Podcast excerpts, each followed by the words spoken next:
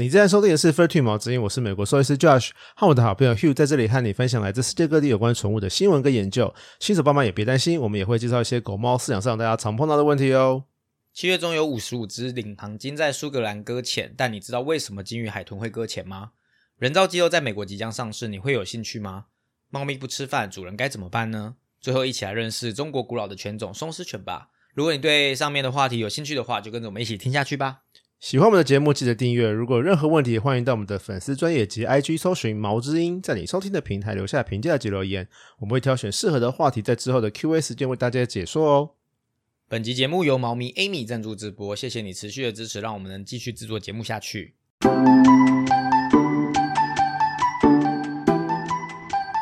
嗨，大家好，我是 Hugh。Hello，我是兽医师 Josh，欢迎回来。哎，节目开始，首先我们现在有一个常态单元，叫做每个月的感谢留言跟赞助，谢谢让大家呃有让我们有这个机会可以变成每个月可以固定，谢谢大家的留言跟赞助，那就是继续支持我们，让我们有动力继继续制作节目下去。那首先就是我们这个月也有一笔的 First Story 赞助，那哎还是 Amy 哦。谢谢 Amy，谢谢 Amy，太感动了就。是我们这一个月只有一笔，然后是 Amy 赞助的，然后他是在七月二十三号赞助我们，然后他的留言是说我是为弟弟赞助的，因为他以前养过一只大杜宾，非常忠诚。然后我就想说，嗯，不对啊，我们最近有做过杜宾吗我们有没？有做？我都忘记我们有没有做过杜宾了。然后可是我印象中有，所以我就去查是什么依时候的印象中有。其实是第七十三集，已经是去年一年前的七月十八做的杜宾犬。然后我在想，是不是因为这样子，所以 Amy 才会到 First Story 去赞助？因为其实我们已经转换到 Sound On，从一百集到现在嘛。那那时候我们就把赞助的平台，希望大家都可以在 Sound On 赞助。那我们当初搬到 Sound On 的原因，也是因为它的手续费比较低，那时候是五趴五趴的手续费。那现在八月一号开始，他们会再加三趴，就是八趴手续费，所以大家每一笔赞助的金额有八趴是给就是呃 Sound On。那还是非常谢谢 Amy 赞助我们，但是宣导一下，但是如果大家想要赞助我们获得最大的效益的话，先就不要去 First Story 了，因为 First Story 现在因为我们没有把频道放在那边，所以他收的呃这个手续费很是高。四十。percent，也就是说，如果你给我们十块，我们只有六块哦，所以就是希望大家就是如果有能力，然后希望帮帮助我们制作更多的节目的话，就是可以到 Sound On 去赞助我们。那 First Story 它现在是收四十 percent 的手续费，所以可能你们赞助我们的其实不会拿到对我们有实质的帮，不会有帮助，但是就是会比比较少一点。所以谢谢大家赞助，然后再来就是 Mixer Bus 的留言部分，诶，大部分也是 Amy 的，可是我觉得有些好像可以跟大家分享一下。那就是谢谢 Amy，就是每一次的分享看到我们的听完我们的节目都会给我们一些回馈。那我觉得有些其实还蛮适合跟大家一起分享的，就是在第一百一十八集我们的聊天室是介绍新失宠嘛，那他有留言说，就是他我看家里的老狗是一个中大型狗。他家里的老狗曾经感染新丝虫的状况，那当初是养在工厂，记得染病后它瘦了很多，当初好怕它救不回来，后来医生把它医好后又再活了两年，非常感谢你们节目内容，让我不断增加照顾狗狗的知识，对，这也就是我们的目的，就是希望让大家可以先有这些基本的概念，然后就可以让大家狗狗狗猫猫都可以健健康康，就是更有生活品质。然后，所以就是这蛮重要的啊。所以如果感染性失宠的话，及早发现还是有机会。像他 Amy 的狗狗就又多活了两年。然后第一批一百二十一集的新闻呢，呃，Amy 也有留言，他说：“你们的节目本来就做得很好，我确实是很多节目都听过很多遍，没有特别列出哪一集，因为很多集内容都非常非常疗愈，你们的声音也也有特质，让你们的节听你们的节目是件快乐的事情。”应该是我们在那个节目里面感谢留言赞助的时候，有说就是呃，他就是留言说他听了七遍八遍，所以我们非常感谢他，所以他就说他其实很多都听很多遍，谢谢所以非常谢谢。但我只是想要就是炫耀。念出来炫耀，就是有我们的忠实听众听很多遍，我们很开心。那超喜欢我们开心的都可以听很多遍，然后有听不懂的也可以听很多遍，然后听到你们理解，那就是听不懂可以问我们，其实可以可以留言问我们。对啊，那对大家也是会有帮助啦。对，然后再来是第一批一百二十二集，他听完的留言是呃，我多做鲜食喂老狗，但是留意减少油脂，切细丁，有时放入青花菜或白花菜小丁。听完这篇会更加留意给老狗的饮食。那这一集是胰脏炎的部分，所以有提到就是胰脏盐是高油脂嘛，所以或者重咸的他们会不能吃。那针对这个留言，呃，Josh 有什么要提醒的吗？诶，我主要是还是建议大家，假如你们真的想要做鲜食给狗狗、猫猫吃的话，还是询问一下兽医师，因为自己在家里做鲜食是比较难做到饮和均呃饮食就是营养均衡啊。对，所以问一下兽医师，或是看房间有什么现成已经调配好的食物会比较适合。对，但是问一下兽医师会比较好。就是我觉得兽呃宠物的家长做鲜食是非常需要耐心跟毅力的。那既然都已经花了心血，就应该要做到完善，有帮助他们啦。就是不要做了反而本末倒置，没有让注意到他们营养有的没的均衡啊，也很重要。对，所以就是做鲜食最好的还是咨询兽医师，是我们之前也有讲过的。那再跟大家分享。然后再来就是第一批一百二十三集，然后是我们跟陈医师外星武士三合作，最后一集是讲生命的完结，也就是呃，我们来来聊的就是安乐死的部分。然后 Amy 也有留言说，每次听到这个话题都是难免难受，所以我他很珍惜每天跟他的吉娃娃相处的时间，这是一个艰难的话题，多记住美好时光就对了。嗯，我觉得说的很好，就是大家都应该就是。就是珍惜每一天跟你宠物的相处，对啊。那然后这一集其实蛮多回响的，我也觉得蛮开心的。就是大家现在可以接受这个话题，然后呃，希望大家都可以重视这个议题，让就是宠物有更好的生活品质。嗯。然后另外也要谢谢，就是在 Mixer Bus 上都会留言的一零一啊、Sandy Lee 啊，你们的留言我们都有看到。然后就是希望大家可以持续的留言给我们支持跟鼓励。然后，FB 的留言在第一百二十二集的遗仗眼里面，呃，红平秋 我不会念，他说好棒，好完整的资讯，学到很多，谢谢。那我们他是英文啊，他的是中文名字，然后是音译，然后所以是红平，应该是邱红平之类的音译，对，希望 我念对。如果没有，哦，对哦，好秋是 C H I U，哦，就希望就是反正。就是希望我没有念错太多，用猜的。好，然后再来就是在 IG 也是这一集，就是一百二十二集的遗葬言，猫猫子也有留言，然后他是说我的第二只猫就是遗葬言去世，去世前每天打皮下打了一年，最后不吃不喝走了。嗯，真的是很哀伤的故事。就是我们有在里面讲到，就是猫咪的遗葬言就比较不一定有。可能是不知道原因的，嗯，所以就很辛苦的打了皮下打了一年，就是蛮辛苦的。嗯，跟大家分享一下这些大家的回馈。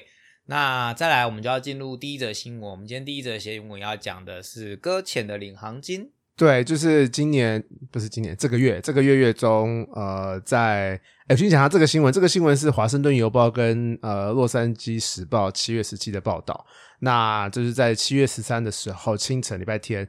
呃，诶，苏格兰的海洋野生动物救援中心有接到通报，就是有五十五只的领航鲸 Pilot Whale 在苏格兰北边的海滩搁浅。那呃，通获得这些通报之后，工作人员就立刻跟着海巡署啊，还有一些警察出发去海边要去救援。那他们抵达现场的时候，其实发现其实只剩十五只领航鲸还活着，其他都已经不幸的去世了。所以他们赶紧去抢救这十五只领航鲸。那很不幸的是，因为当天下午就是那一天的风浪很大，然后因为有潮汐的问题，然后因为他们搁浅位置又太浅，所以。呃，这一群鲸金鱼的鱼群，呃，搁浅时间过久，最后他们就是工作人员做出了安乐的的决定。那新闻有提到，其实大部分的鲸鱼搁浅没多久就就上升了。那还活着那几只，其实状况也非常不好。那目前他们搁浅的实际原因其实还没有很明确，也只能臆测。那官方其实，在搁浅隔天就开始执行尸体解剖，那他们希望可以找出呃死亡原因跟搁浅的原因。很多人都会问，为什么搁浅一定会死亡？那他们不是哺乳类，不是可以呼吸吗？不一定要水，但是因为他们其实体重很重，那每一只可能重达将近两吨，然后在水中是有浮力的嘛，所以他们是可以浮起来的。但是在岸上，他们的骨骼其实无法支撑这个体重的，所以他们的器官是会被压坏的，而且他们长时间压在沙呃沙上，所以沙上面的皮肤肌肉也会。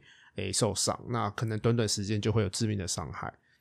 那一般来说，他们其实都要配合涨潮的时间，才能把鲸鱼引导回海中。所以他们他们其实有成功引导两只回海中，但是其中一只又游回来，又搁浅了，然后又不幸的过世。那所以你说最后五十五只有一些 有安乐，那最后有人活下来吗？只有一只而已，这只救回来，就是有两只引回海中嘛，那一只又游回来，所以又死了。那另外一只真的有游到海里面去，然后它只是唯一获救的一只。哦，所以搁浅的存活率可能都不太高诶。如果对啊不好救的话，因为毕竟他们也是算大型哺乳类嘛，所以要抢救也要就是像你说的，按照草系，然后去把它带游回来或游回去，要不然要靠人类去搬运，应该也是有点困难哦。对啊，对啊，对啊，所以他们而且救援中心他们说，就是在初步检查的时候，他们发现其中一只死亡的母鲸鱼有子宫脱水的状况，所以他们怀疑是这群鲸鱼群是跟着这一只难产的母鲸鱼一起上海滩的。为什么啊？因为其实领航鲸有一个很强大的社会的结构，就是社交结构，所以当一只鲸鱼有难，不小心搁浅的话，大家都会跟过去，也太团结了吧？然后就不小心都搁浅都挂了，对啊，很不幸。哦，所以他们可能是一群人，一群一群人，一群鲸鱼一一起起游，然后结果大家就一起搁上岸了。对对，很不哦幸。那到底为什么金鱼海豚会搁浅呢？其实真正原因，科学家也没有很确定，都是一些猜测。那主因其实他们猜测原因，其实主要是可能是迷航，就是他们在鲸鱼在捕鱼，呃，鲸鱼海豚在捕鱼的时候，或者在旅行的时候，他们不小心闯到了一个他们比较不熟悉的海域，然后又可能又碰到海况不佳的时候，就容易搁浅。那所以他们 Google 坏掉了，对他们的内部的导航系统坏掉，对，现在有些人导航坏掉了，或者太 太相信，不是太相信导航就会游到海里面，就会开车开到海里面的状况一样。也有人是因为看不懂 Google 啊。对啦，对对对对对。然后呃，鲸鱼、海豚也有可能是因为生病或受伤，那也比较容易搁浅，或是难产，或者是他们在捕食猎食中受伤，或是他们可能误食到海洋垃圾，或者可能被船只撞到就受伤，那他们就就就比较容易搁浅。然后还有一些是因为鲸鱼、海豚都有很强的一些社交结构，所以很常发生就是大家都跟着受伤那一只就一起搁浅了。对，那还有一些原因，可能他们猜测可能是因为受到船只的噪音啊、人工声呐的影响，去干扰了这些鲸鱼、海豚的一些导航系统、内在的导航系统。那他们可能为了要避开噪音，然后就导致他们发生了迷航这个状况，然后就不小心搁浅了。所以其实呃，发生的原因蛮多的，都是不只是自然，然后也有人为，也有一些人为，可能。对对对对对对。那我因为台湾是海岛型国家，台湾是不是也蛮多搁浅的鲸豚呢？对，我有查到一份报道，就是这是二零二零年海洋委员会海洋保育署公布的一些数据，然后上面说，就是在二零二零年全台总共有搁浅一百六十一只动物。那呃，这是鲸鱼、海豚类，对，那总共搁浅一百六十一只，那死亡搁浅是一百四十三只，就代表这些意思是说，上岸的时候就已经对他们发现的时候已经死亡，对，那活体搁浅是十八只，就是他们发现搁浅的时候他们还活着，那成功野放的话是八只，那搁浅案件是以诶金门县跟连江县各有十九件，他们是案件数最高的。呃，前一年二零一九年搁浅总数是一百五十只，那死亡搁浅是一百三十二只，然后活体搁浅是十八只，就大概都差不多哎、这个大概大概都差不多。对，那搁浅的前三个物种，第一名是陆脊鼠海豚，第二名是小虎鲸，第三名是平鼻海豚。对，那这三种占所有搁浅数量的六十一 percent。平平鼻海豚我有看过你，在哪里看过啊？你如果去各种的那个表演的有海豚表演的地方，通常都会有屏蔽海豚啊。哦，OK、嗯，那诶，然后这个这个这份报道也有说台湾鲸豚的搁浅的原因。那其实五十六 percent 其实是他们已经过度腐烂，所以其实已经无法查明原因了。那最主要其实大部分都不知道。那有三十 percent 是因为疾病，然后导致他们搁浅，然后有大概十六 percent 他们怀疑是不小心被渔获啊，不小心混乱中可能捕到，然后不小心导致他们搁浅。对，然后其他还有一些可能被碰撞啊，或是找不到原因，那它可能是占一 percent 两 percent 而已。对，所以总而言之，大部分都是不知道原因的。其实大部分都不知道原因，因为其实台湾大部分都是死亡搁浅，所以他们可能发现的时候已经过度腐烂，可能已经找不到原因了。所以如果大家如果去海边玩啊，或者是开车经过啊，看到鲸豚搁浅，应该要怎么做呢？打电话打给诶那个海巡署，他们电话是一一八，哦，海巡署也有这种专线哦。嗯，海巡署专线，所以你可以打给一一八，打给华巡署。所海巡署除了一一零、一一九以外，海巡署是一一八。如果发现搁浅的鲸豚或是海龟，是可以打给他们的。对，不管你在海上、岸上、本岛或是外岛，只要可以打电话的地方，都可以拨打一一八。但是你在美国的话，我们就不能打一一八，因为我们在美国。那一美国要打什么？哈哈，其实我不知道你又被问倒了吧？我没有查，没有啊，可是因为美国的海边通常都有那个那个叫什么、啊、救生员，所以就打给救生员就好了，去找救生员。叫救生员，他们应该就会想办法去处理。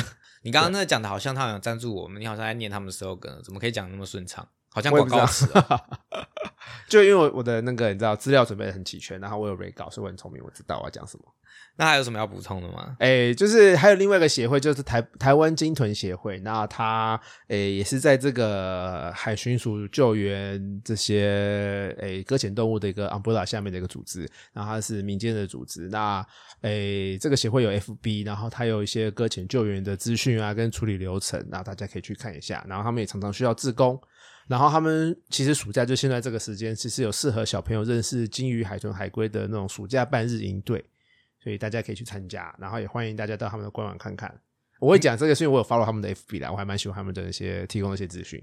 你刚刚讲那个自工，我突然想到，因为我有潜，我们都有潜水执照嘛。对然后之前我在一个潜水群组里面，就会常常看到，如果鲸豚科潜的话，好像会需要呃会潜水的人去协助，先照顾他们一下。这我就是如果是在了浅海，我确定啊，因为哦我有收过，在那个群组里面有看过相关的资讯。所以他们就是搁搁浅的初期，可能还要想办法运送的过程中，就会需要有人在海域呃看着那些鲸鱼或者什么干嘛。我其实没有去过，哦但是我看过相关的资讯所以其实是真的有可能会需要就是自贡的帮忙的。嗯嗯嗯那我相信，因为他们也是非营利组织嘛，所以可能也会有很多需要人力的需求。那大家有兴趣就可以上去看看。今天的第二则新闻，你要讲的是人造肌肉在美国即将上市这个新闻吗？没错，这是 AP News 跟 CNN 在六月底的新闻。那今年六月底，就是美国农业署正式准许贩售培植肌肉，这个肌肉是指 chicken 的肌肉，不是 muscle 的肌肉。然后有两家公司同时取得贩售执照，那一个叫做 Upside Food，一个叫 Good Meats。那他们两个刚好都位在加州。我们之前常常之前会听到的是植物肉，比方说像是 Impossible Burger 跟 Beyond Burger。那它你刚刚说的这个培植鸡肉跟植物肉有什么差别？这完全不一样，就是你讲的没错，培 Impossible Burger 跟 Beyond Meat 都是植物肉，他们都是用植物性蛋白去制作的，所以他们都是全素。那诶，我要讲这个诶培植肉、培植鸡肉，他们是完全不一样。培植鸡肉其实是肉，它还是跟肉类一样的东西，但是它是培植肉。对，那什么是培植肉呢？培植肉其实是透过生物工程，就是 bio engineer 去培养出来的肉。那他们通常都是培养动物的肌肉细胞，就是 muscle muscle 的肌肉细胞。所以刚刚的肌肉是指 chicken，现在的 muscle，现在的肌肉是 muscle，所以对我刚刚前面有讲 chicken 这件事。对我有意识到，我们现在是 podcast，因为都是肌肉都是肌肉。对，但是他们都是用取动物的 muscle，就是它的肌肉细胞，然后去做培养。然后会取出这个细胞之后，会放进试管，然后让这个肌肉去让这个细胞去分裂成长，然后就会慢慢慢慢变成肌肉细胞，然后也会变成脂肪啦，变成结缔组织。然后其实最容易做出来的产品其实是绞肉类的产品，所以什么汉堡肉啦、鸡块是比较好制作出来的。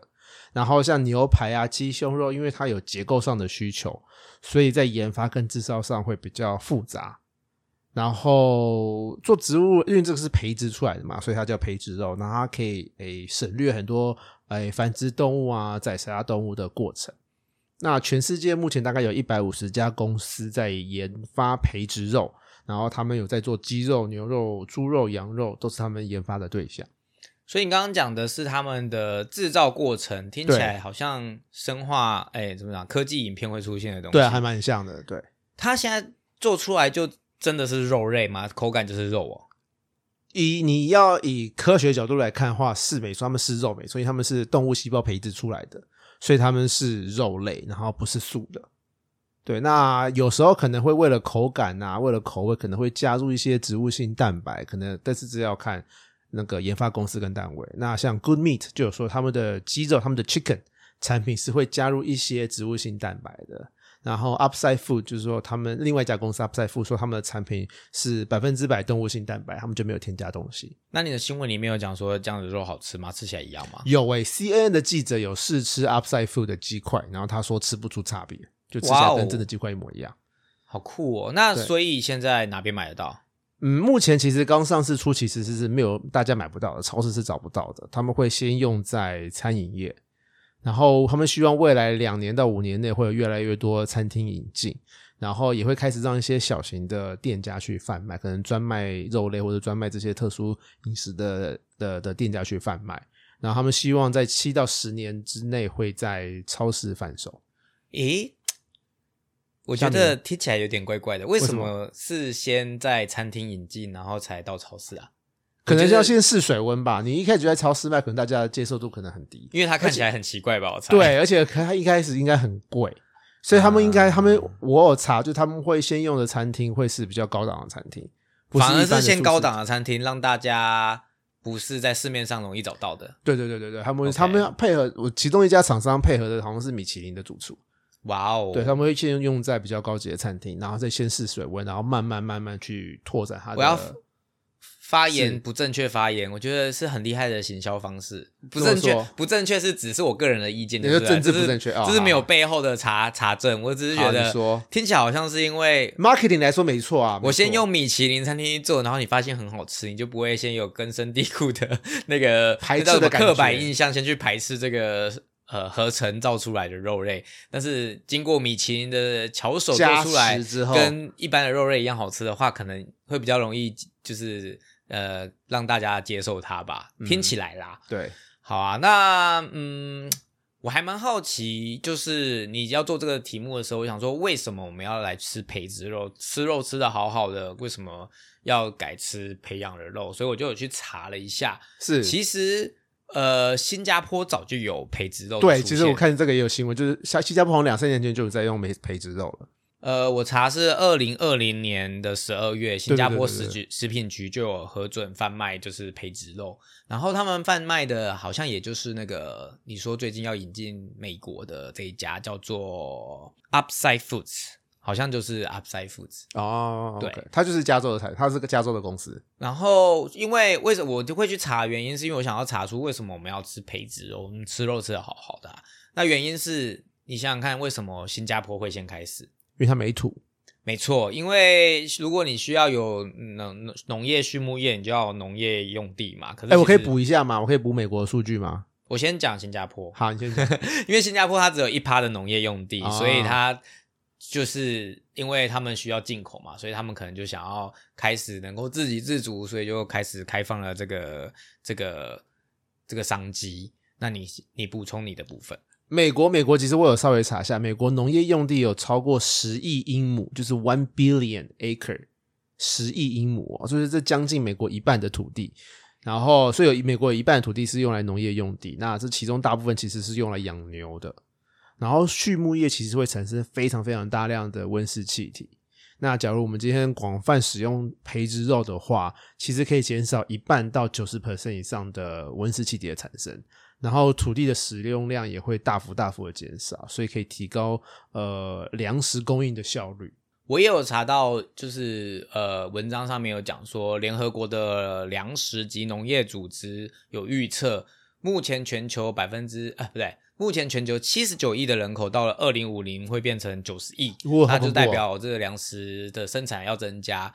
然后就是会应该是一个大挑战，然后因为百分之二十七的地球就是相当于整个北美洲跟南美洲的总面积都用在牲畜的养殖，那所以就代表就是粮食未来只是会越来越吃紧，然后海洋也一样哦。依据二零一零年的海洋生物普查的统计资料，百分之九十的大型鱼类，包括我们常常在吃的大西洋鲑鱼啊、大西洋鳕鱼啊、尾鱼啊，或者是比目鱼，已经会从我们的水域中消失了。所以我觉得这应该是一个叫做什么啊？超前部署。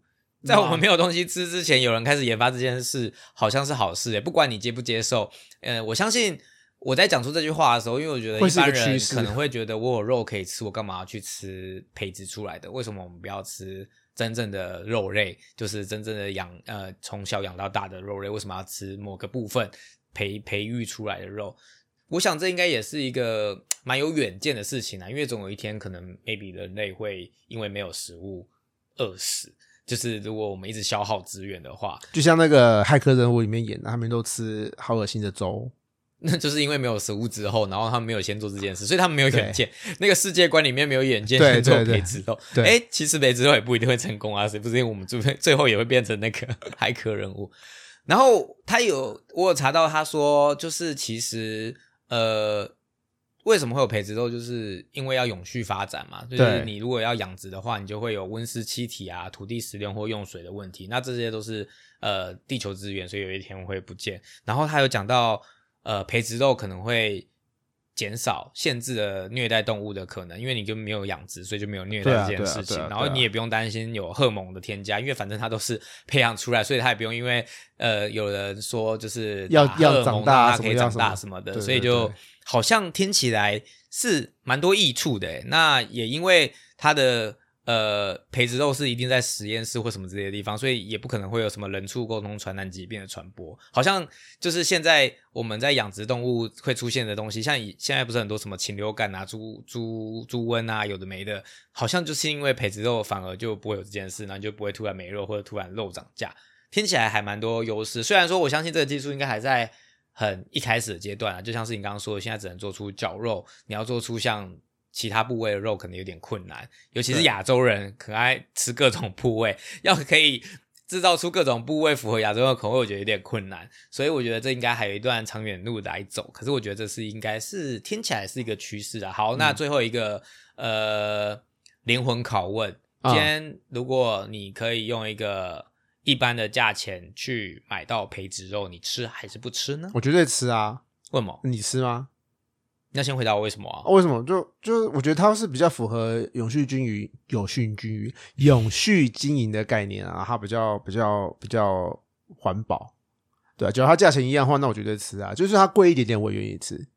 我听起听起来，我也是觉得，如果它是价钱一样，然后吃起来一样。不要像你说的骇客任务一样是奇怪的东西的话，其实我是愿意吃的，因为反正都是肉啊，都是蛋白质，你只是要补充营养。对啊。然后如果不会危害身体，然后没有什么基因改造或者什么其他会影响人类的部分的话，我应该是会愿意吧。其实我也还蛮想吃之前那个什么很红的 Impossible Burger 或 Beyond Burger。我之前好像在餐厅有吃过他们那种 Impossible Burger 做出来的。我吃过 Impossible Burger 的，我吃过 Impossible Burger 的 burger，这真的还蛮好吃的。有的它也吃，已经吃不出来不像植物。对啊，所以我有吃过那种，就是真的是植物，没有要声称是植物肉的植物汉堡。其实我还蛮不能接受的，因为它吃起来就是我最讨厌。你知道我很讨厌一种口感，叫做 沙沙的口感，就是那个，它可能用的原料就是可能黄豆。我之前碰过，对对，用豆类的话就会比较用沙沙，就是会有那种我很讨厌，就是芋头桑桑的口感啊。哎，这是台语，就是就是沙沙松松的，然后或者是苹果松松的那种口感，所以。呃，很多有的就是植物肉，它是标榜它就是全植物，它也没有说它是，它也不希望你叫叫它肉，反正它就做做植物牌，那就是真的是用各种植物。那那个我其实反而不很接受，因为我我会觉得呃，我不喜欢那个口感，不是因为我不支持环保或不支持健康，只是因为它的口感口感问题法。所以如果那你吃过 Impossible Burger 吗？我记得我好像吃过诶，然后是好好吃的啊，因为它吃起来就是跟在吃一般的汉堡一样，差不多也是很香，很很好吃。对啊，也许可能是比较加很多调味料，我也不知道乱讲。那以上就是跟大家分享，就是有关这个是一个跟动物也是有一点关系的，就是如果今天大家都吃跟动物非常关系肉的话，那就是畜牧业的虐待动物或者是饲养的部分就会减少。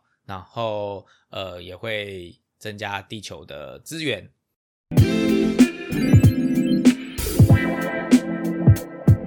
今天的 Q&A 时间，你要讲的是猫咪不吃饭该怎么办呢？这个我们之前其实应该有讲过，应该有提过，但是最近又被好几个事主问，那我想说，那嗯，今天就来跟大家再聊聊一下吧。那猫咪不吃会怎样？其实猫咪跟狗狗不一样，狗狗其实可以短时间内少量进食。是不太会有问题的，但是猫咪不行，猫咪一定要正常进食。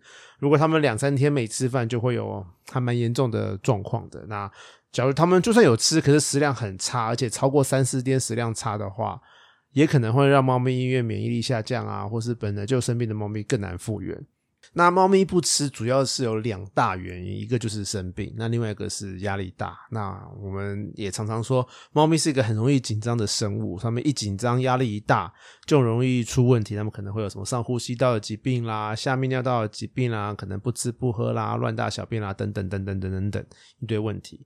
那生病的话，它们其实可能很容易因为不舒服，因为反胃，或是哪里痛。就会没食欲或不想吃，或是他们刚动完手术，本来食欲精神就比较差。对，那压力的来源其实就很多，像而且每只猫都不太一样，可能就是你的饲料变了，或是你家成员变了，多一个人少一个人，或是你家你多买了一个盆栽，它不按就就压力大，或者可能家里附近有噪音啦，或者你突然多了一只宠物，或是你的猫砂变了，猫砂的材质变了，猫砂反正数量变了，或是你猫砂太脏，它就压力大。那就不吃。如果他不开心，就是压力大，对，然后就有可能不吃饭。对，那它就是一个非常容易不开心的生物。那所以猫咪不吃要怎么办呢？所以通常我们都会建议带来看一下医生啊，确定不要不是生病，那我们再来想解决方法。然后，所以可以在家里先先找找看有没有一些压力的来源。对，那就像刚刚讲的一些，看你们家有没有一些压力，有的话就把它移除，或者想办法改善。然后也可以在家里试试看有没有办法可以去刺激猫咪吃饭。你可以试试看给你家的猫咪吃味道比较重的饲料或是罐头。通常罐头类、汤包类的味道会比较重，它们可能比较想要吃。或是你可以稍微帮食物加热一下，然后让它们会有更有味道。或是你让猫咪在安静啊、暗一点的环境吃饭，然后远离门窗、远离嘈杂的地方，它们可能吃饭意愿会比较高。然后，假如你家是多猫家庭的话，也建议分开喂食。它可能是因为有伙伴、有朋友在，可能会有真实护食的状况，它反而不吃。对，你觉得他们大家分开来之后，可能会比较愿意吃。然后，呃，也千万不要给他们吃人的食物，以免出现一些更多的问题。对，那诶，大病初愈的猫咪跟刚动完手术的猫咪状况比较不一样，所以我要另外讲，就是他们可能。因为就是生病嘛，或是手完刚动完手术，他们食欲会比较差，所以很多食物我们很多时候我们兽医会开处方饲料给他们吃，但是猫咪就是不吃。那这个时候我们其实宁可猫咪先进食，就是为什么其实都可以，就是进食最重要，然后我们再慢慢去换成处方饲料。那假如它真今天真的还是不吃的话，那可能就要考虑要放鼻胃管或者食道胃管了。然后，假如我们今天知道这只猫咪很容易不吃的话，通常我们会在手术过程中直接先放管，对，因为它要麻醉嘛。它今天可能是腹腔开刀，可能要摘什么东西，要做什么事情，腹腔开刀，我们就直接放了一个食道胃管，就是为了它怕它手术结束不吃，可以灌食。对。然后我们最近其实来了两个还蛮类似的诊。那一只是老猫，一只是年轻的猫。老猫它在整间其实也不太吃肉泥，然后做了尿检、血检，其实都没什么问题。然后年轻猫那一只，它其实没有做什么诊，没什么做什么检查，没做什么血检，但是它在整间吃肉泥吃的很开心。那我们一问，其实两个原因，我们猜的原因其实都一样，就是他们家里是不开冷气的。那加州最近非常非常热，就是气温都快到四十度。对，那我们就请两个饲主都开冷气，然后提供凉水给猫咪喝，然后也是那种流动式的水。那隔天打电话询问，他们两只猫都吃了，对啊，所以其实气温也是一个很大的压力来源。像我们最近热浪或是冬天寒流来，都有可能让猫咪的食欲变差。诶，那猫咪的。温度合理温度是跟人一样嘛？就是人差不多可以生存舒适的温度，他们就 OK 了嘛？对啊，我觉得是哎。哦，所以其实不能因为可能十八到二十四吧，我个人是喜欢二十四这个数字，所以我适合。没有人在乎你喜欢几度啊？我觉得猫，我觉得我跟我猫很像，我觉得我跟猫很像，所以我适合猫温度，猫咪应该也很适合，就是二十四度。所以然后湿度是六十帕。所以其实不管是养狗或养猫，呃，太热的时候还是要恒温。即使你不在家，应该也是要开冷气给它吹。要要要要要。呃，他们热到了不吃饭也是很恐怖的哦。因为刚刚有讲到，猫容易不吃饭，狗没关系，但是猫一不吃，可能就会有更大的疾病，要花更多的钱去治疗。对，所以希望大家可以注意，就是猫吃饭的问题。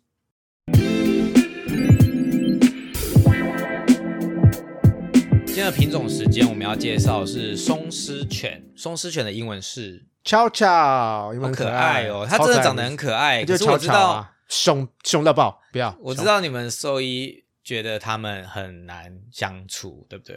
对，它是难相处的狗狗种狗种之一，对，所以基本上只要是松狮犬来看诊，我都会请主人帮我翻一下嘴皮，看一下牙龈啊，看一下牙齿啊，都没问题之后，我就请主人帮我上嘴套了。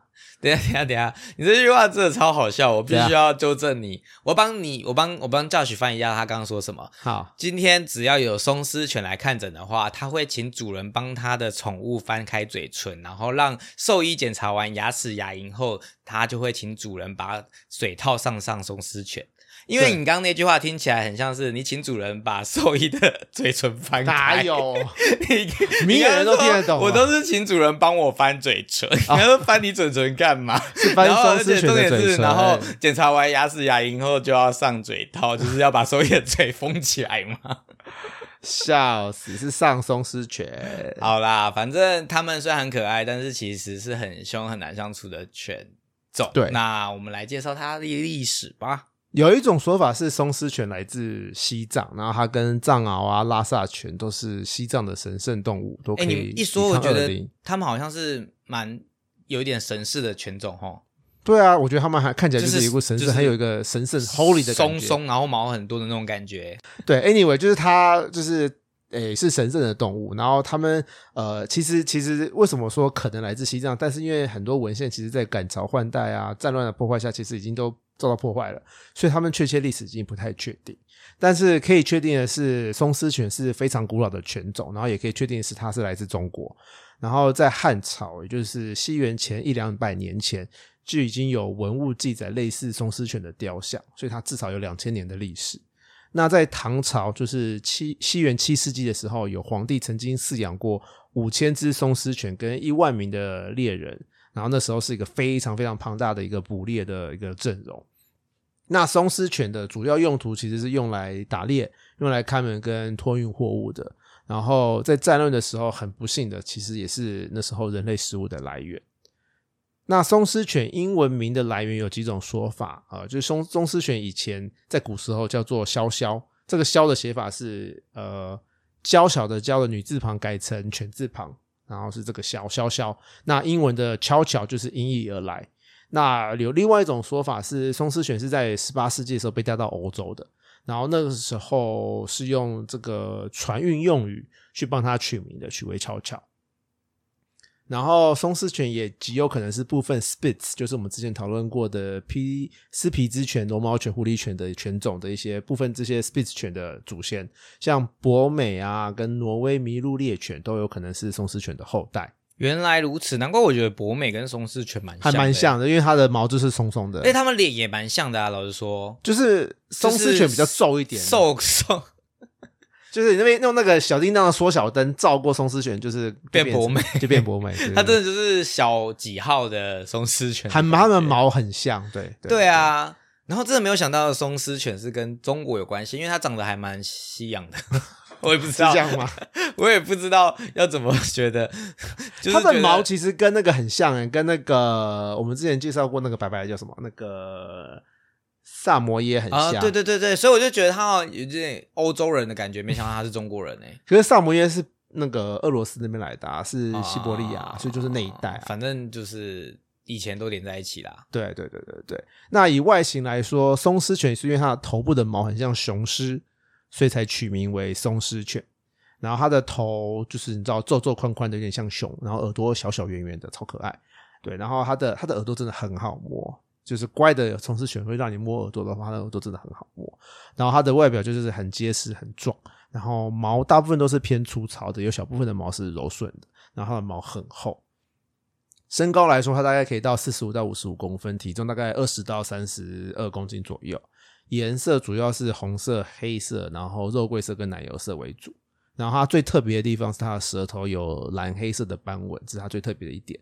我们在美国啊，只要看到舌头有蓝黑色的斑纹，我们都会直接说它是松狮犬的混种。可这个判断方法在台湾不适合，因为台湾土狗的舌头也是黑的，还是其实台湾土狗也混过松狮，很有可能。But I don't know。因为毕竟松狮的那个渊源这么久，它2000已经年的历史超久啦、对，所以可能混的。maybe 对，可能台湾土狗混到松狮犬。对，那以个性来说，松狮犬非常非常非常的忠心，但是相对来说，它对非主人、对外人来说会比较凶，因为它像这样子才能够保护主人、保护家园。所以，而且它们通常都会认主，会认一个主人。对，那其他人都不是主人，就都是外人，就会防御性会比较高，所以他们比较不适合家里有小小孩、婴幼儿的家庭。然后松狮犬非常的固执，非常的独立，然后他们保护东西的天性很高，然后他们也很聪明，然后就是因为很聪明，然后保护性很高，所以他们比较难训练，所以要训练要从小开始训练会比较好，对，或是主人要你的你的气场要比他强才行，才比较好训练，所以他们比较不适合初学者的人去饲养。那松狮犬有什么疾病就是红颜薄命的吗？松狮犬其实看不起来不像，但是它其实是短吻犬，所以它还是一样有，哦，它脸也是扁的。也是扁扁的，对，所以它们其实还是有呼吸道的问题，所以现在夏天这么热，一定要特别注意，容易中暑，对，然后它也比较容易有髋关节的问题。另外一个比较特殊的问题是，它容易有眼睑内翻的问题，就是它的呃眼睑就往眼球那边翻过去了，所以会睫毛容易戳到眼睛，那他的角膜很容易受伤，会痛，然后也比较容易失明，所以可能假如他真的有眼睑内翻，真的要做手术。那这所以通常是要割双眼皮吗？相反，因为它通常都是下眼睑。所以是要割双下眼皮。的的概念是没错，哦，对这是一个很美的狗哎。对。好哦、Anyway，就是这是没有什么太大的疾病啊，就是短吻的问题是比较严重所。以其实你刚刚解释完，我才发现哦，虽然说你们兽医觉得它是一个很难相处的动物，但是就是因为它护主，所以才会很难相处。那我觉得，嗯，就是一个真的是非常酷的动物诶，对啊，就是它真的长得很可爱，但是它真的很可爱，乖的乖的松狮犬真的好可爱啊，又可爱又聪明，但是初学者可圆圆还是要小心一点。圆圆肉肉抱抱，好好抱哦，胖胖的好好抱哦。你知道我我因为我们要做松狮犬，然后我去维基上查，你知道他是怎么形容这只动物的吗？维基怎么形容？他说它具有，它同时具有狮子的高贵的外貌、熊猫的诙谐、泰迪熊的吸引力、猫的优雅以及独立，然后及狗的忠心跟热爱，也太完美了吧！好其实可爱哦。我觉得这个形容觉得蛮好笑的，但是它听起来真的是还蛮多优点的啊。可是，诶，如果没有饲养过呃宠物的话，可能还是要斟酌一下，因为毕竟呃，如果你没有训练好的话，练还是会造成一些呃困扰困扰以嗯及那叫什么啊？呃，社会化吗？嗯，对啊，就是就是你还是要训练有有训练犬的能力才去饲养这样的品种，可能会呃比较比较对它比较好。好，那以上就是今天的节目，那我们今天的节目就到这边啦。如果对大家有帮助的话，有疑问的话，都欢迎留言告诉我们，我们就下次再见喽，拜拜，拜拜。